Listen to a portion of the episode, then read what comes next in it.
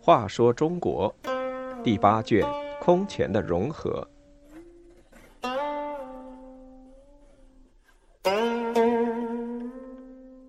九十九河阴之变，新兴军阀尔朱荣发动河阴之变，杀死胡太后和大批朝官，北魏政权转入尔朱荣之手，已名存实亡。契胡族军阀尔朱荣。长久居于北秀容川，即今天山西朔州北。早在北魏初年，其祖父尔朱代秦打猎时被不明误射中大腿，他拔出剑不加追究，于是受到不明的拥戴。后来官至四州刺史。他的父亲尔朱兴兴时家世日大，牛羊驼马布满山谷，只能以山谷来计数。尔朱兴兴年老时，将爵位传给了尔朱荣。尔朱荣决策果断，善于驾驭部下。北魏末年，社会动乱，尔朱荣散牲畜资财，召集骁勇，接纳豪杰，准备趁机夺取北魏政权。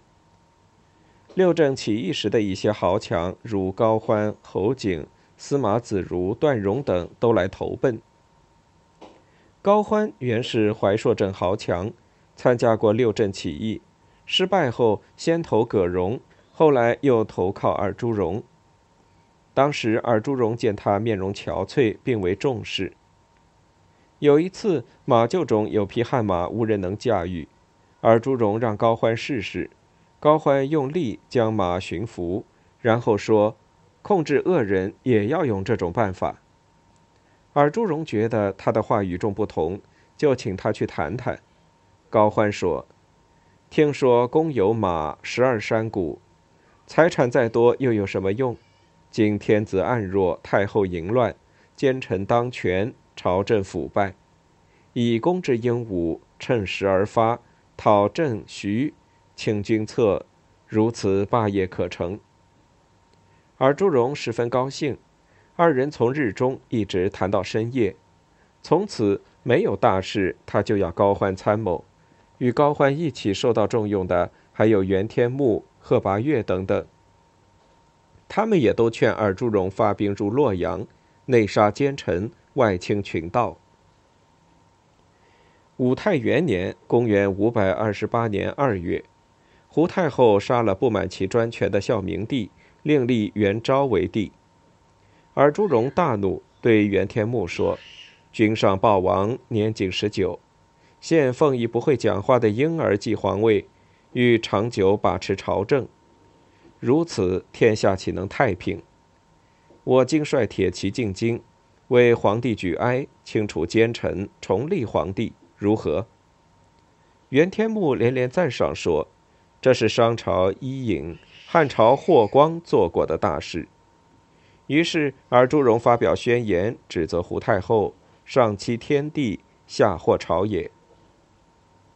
胡太后派尔朱荣的堂弟尔朱世龙去加以劝阻，尔朱荣想把他留下，尔朱世龙说：“世龙不回，朝廷必有察觉，不妥。”于是，尔朱世龙不动声色地回到了京师。武泰元年（公元528年3月）。尔朱荣从晋阳起兵，尔朱世龙前出洛阳与尔朱荣相会，胡太后十分恐慌，召宗室大臣商量。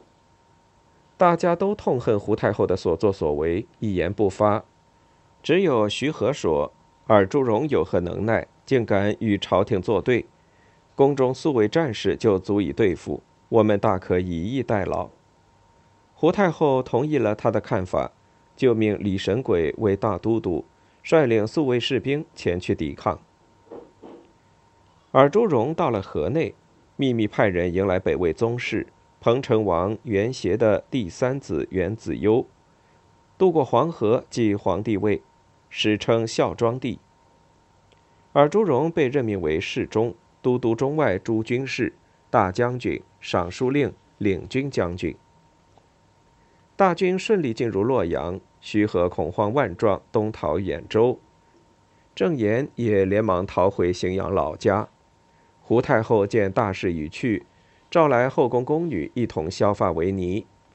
百官们备下车子，奉了皇帝玉玺应寿，在河桥迎接尔朱荣。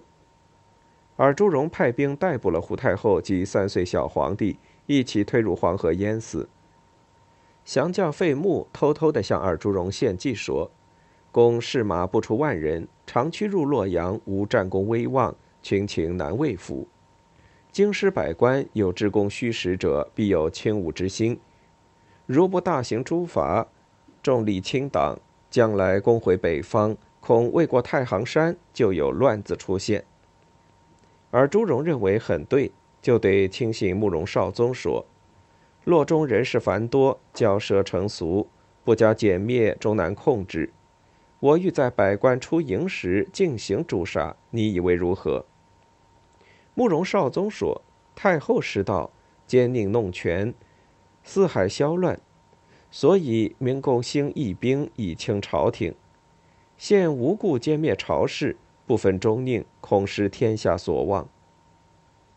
而朱荣没有听他的劝告，把北魏王公朝臣百官两千多人全集中到黄河边上的河阴，即今河南孟津的东北，声称祭天，然后派契胡骑兵团团围住。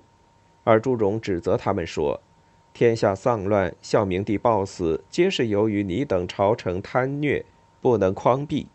于是下令屠杀，骑兵举起刀矛，立时向赤手空拳的文武百官杀去。一时间，哭声动天，喊声四起。不多时，两千余人全部惨死在骑兵的屠刀下。另有一百多官吏迟到，而祝融对他们说：“谁能写善文，可以免死。”侍御史赵元泽站了出来，而朱荣就让他起草善文，其余人就令士兵杀了。这次大屠杀发生在河阴，史称河阴之变。至此北魏政权实际上已经灭亡。